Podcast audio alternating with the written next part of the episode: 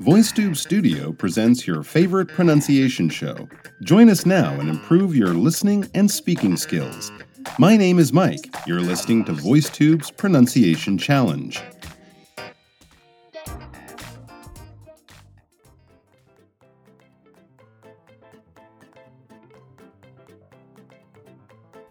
Hello, everyone. Mike here with you again, and some more recordings sent in by our wonderful listeners.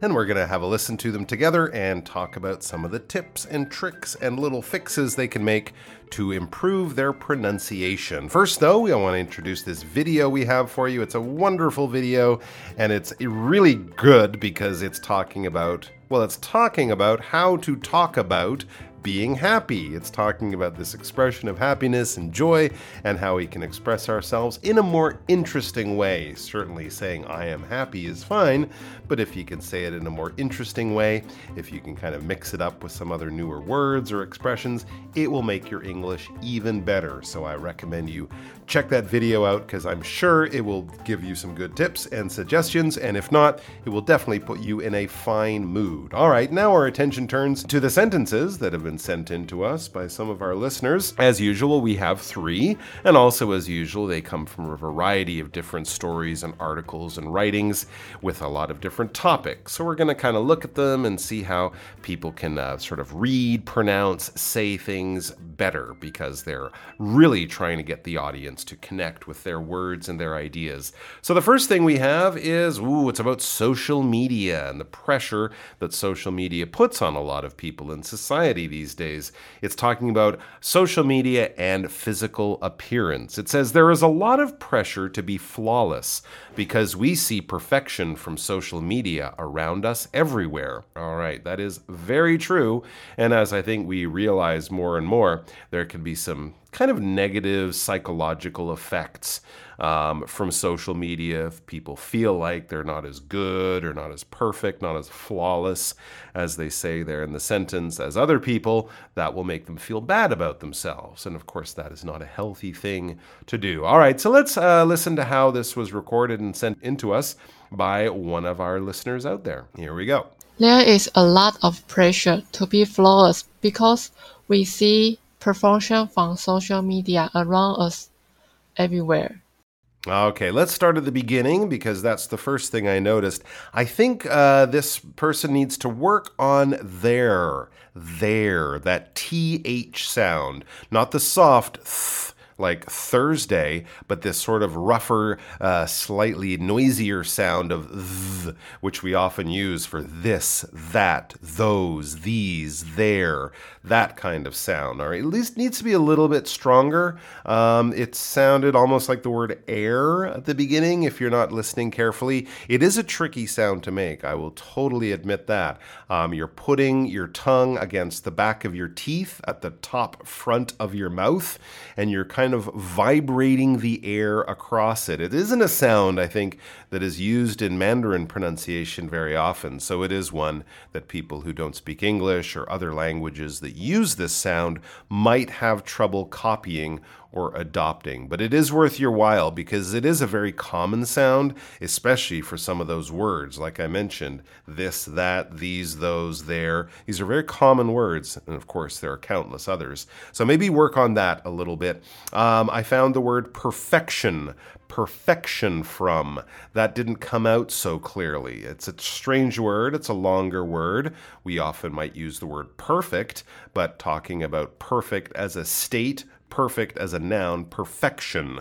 Okay, and it's got that hard K sound in the middle, perfection. Okay, a little bit different from perfect right? So the pronunciation is different enough that it could cause problems. Here's another one after they after perfection from social media, we ran into the word around, okay? It's an ow. If someone kicks you in the leg, you go, "Hey, ow, that hurt."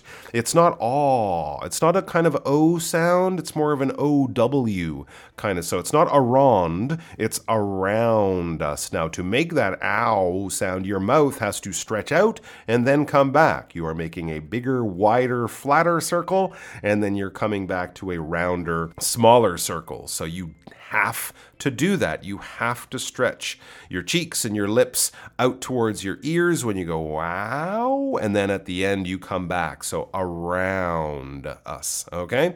Not around. It's not an O N sound, it's an O W sound, maybe O W N uh, OWN as well. But apart from that, I, I think that was pretty good. I, I, I, thought the speed was fine, most of the words were fine, and it definitely matched uh, the way I would have read the sentence, and I think the way most people will easily understand a sentence like that. All right, so now we turn our attention to sentence number two. Okay, this is about having good and healthy relationships with people and how sometimes we can lose our temper, but we have to remember how we feel if someone is upset with us and try not to do the same thing to them. It says, While we blame them furiously for having done so, the mean words and mad accusations we mutter to our lovers undoubtedly often sound horrible. Okay, so yeah, you can lose your temper and say something mean.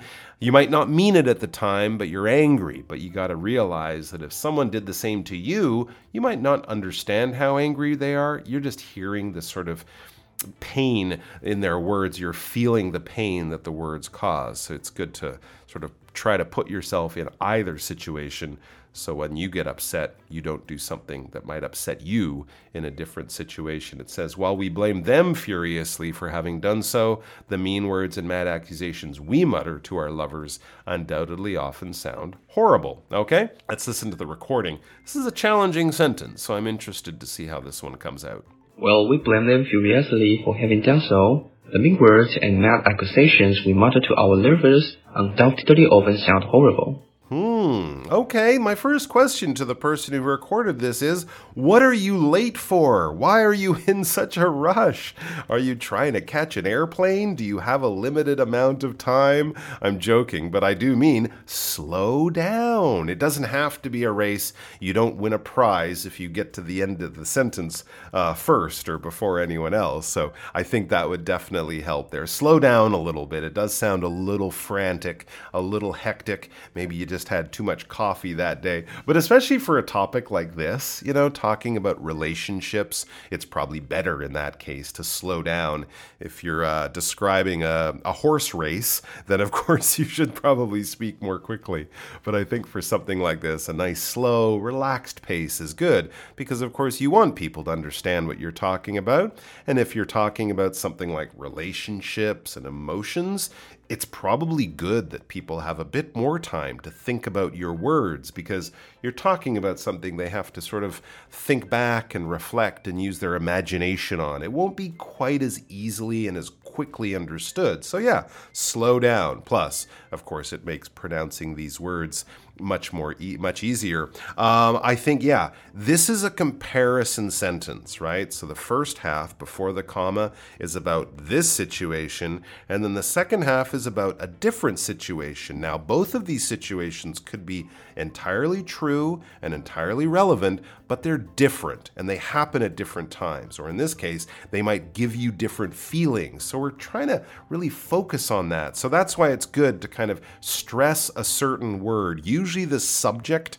of the sentence will give us an idea that this is the case for this one, and that is the case for that one. After the meeting, Ralph said he had many questions, whereas Linda said she had all the information she needed. So by stressing Ralph and then Linda, I'm kind of showing here's the comparison. Ralph, many questions. Linda, no problem. All right. But if I don't stress that, it might be kind of confusing to you. It wouldn't be as a natural thing to catch. So, them in this sentence, and then we in the second part. We blame them furiously for having done so.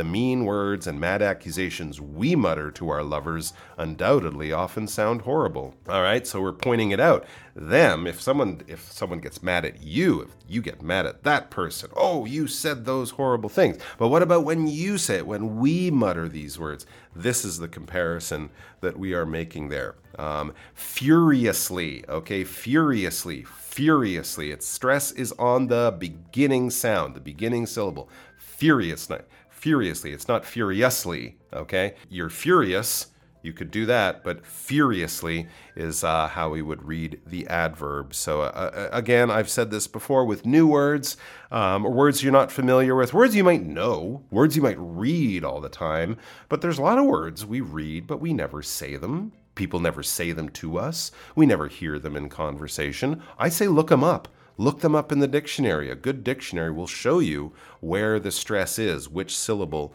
to put the stress on. And I guarantee if you looked up the word furiously in a dictionary, it would show you put the stress on the beginning syllable, not the middle or second to last syllable. So furiously, not furiously. And also that sound furious is the same as the sound in lovers, lovers, okay? So you want to have those match up. And again, a good dictionary will give you that tip. But there was another little surprise at the end of that sentence. And sorry about that. And I think this person handled it very well. The word undoubtedly. It's a lot of busy sounds in there, a lot of different mouth shapes, undoubtedly. Um, but I think that was done very well. So, undoubtedly, success on the word undoubtedly. Let's move on to the third sentence, okay? We're looking at uh, this sentence. I think it's kind of about uh, learning, maybe even about AI or something like that. But let's read it. It says After they had simulated or recalled a conversation, they were given three tests to measure their creativity and another to measure how well they could think abstractly. All right, so it's kind of a list. It's a long list, but we're talking about a bunch of different things that happened after a certain event. So, after they had simulated or recalled a conversation, that's the setup, what happened, they were given three tests to measure their creativity and another to measure how well they could think abstractly. When you're making a list and you get to the final thing on the list, it's really good to stress the and, the another, and finally, and then, or something like that, because this is waving that flag to let the listeners know, all right, here's the end of the list. This is the final thing. Please pay attention. And then, probably after I say that final thing, I will change the topic or move on slightly from that. Um, let's have a look at the sentence and see how it was recorded. After they had simulated or recorded a conversation, they were given three tests to measure their creativity and another to measure how well they could think abstractly. Okay, yeah, I'm not sure if something got cut off there, but uh, anyways, let's go back. I think one thing before I begin to sort of take apart uh, other elements in this recording, in the sentence, I would uh, advise this person to open your mouth. Open your mouth a little bit. It does sound like you're kind of talking like this, like you're kind of trying to not to burn off too much energy by using your lips and your mouth too much, but you really need to open your mouth up a little bit more, especially when recording, speaking in public, speaking into a microphone. If people can't see the shape shape of your mouth, you're already taking away some of the clues, right? I mean, people with hearing problems can can understand what you're saying just from reading your lips, just from the shape of your mouth. So it is very important. Um, when you're talking to people close up, they get some of those clues. When you're recording something, when you're standing on a stage, when you're delivering a speech, if people are far away or can't see your mouth, they're going to need a little bit clearer pronunciation because some of those visual cues are not going to be there. Um, so open your mouth, stretch those lips. Don't be afraid to make funny faces and maybe possibly get a wrinkle or two after many years. But please do try to open your mouth up. Um, I think, yeah, as I said there, this is kind of a, a list there's sort of three parts to this sentence. The first is saying what happened before, after they had simulated or recalled a conversation. Okay, so that was happening before. Then what happened? All right, then what happened? They were given three tests. Stress the three tests, because that's the next thing that happened. They were given three tests to measure their creativity and another. All right, so here's another element to what happened after the conversation and another to measure how well they could think abstractly. All right, so that another um, shows us that there were the three tests, but there was something else, something else, another test to measure how well they could think. And then we get to that f- sort of slightly unusual end of the sentence. It sounded like the person just stopped at abstract and we didn't get the Lee. We need the Lee. I'm not sure if just the recording got shut off uh, too quickly or if the Lee didn't come out, maybe because you're not opening your mouth up or something like that, but abstractly, okay? Uh, and another to measure how well they could think abstractly. All right, so you need that li on the end. Uh, you can't think abstract. Abstract is an adjective, abstractly is an adverb, so it wouldn't make sense, be confusing, but definitely you want to have that li on the end there because it's written that way. All right, guys, thanks for joining us. We hope you had some good tips and some good fun with us today. We'll be back with more amazing material and wonderful language learning opportunities for you in the very near future. Bye bye.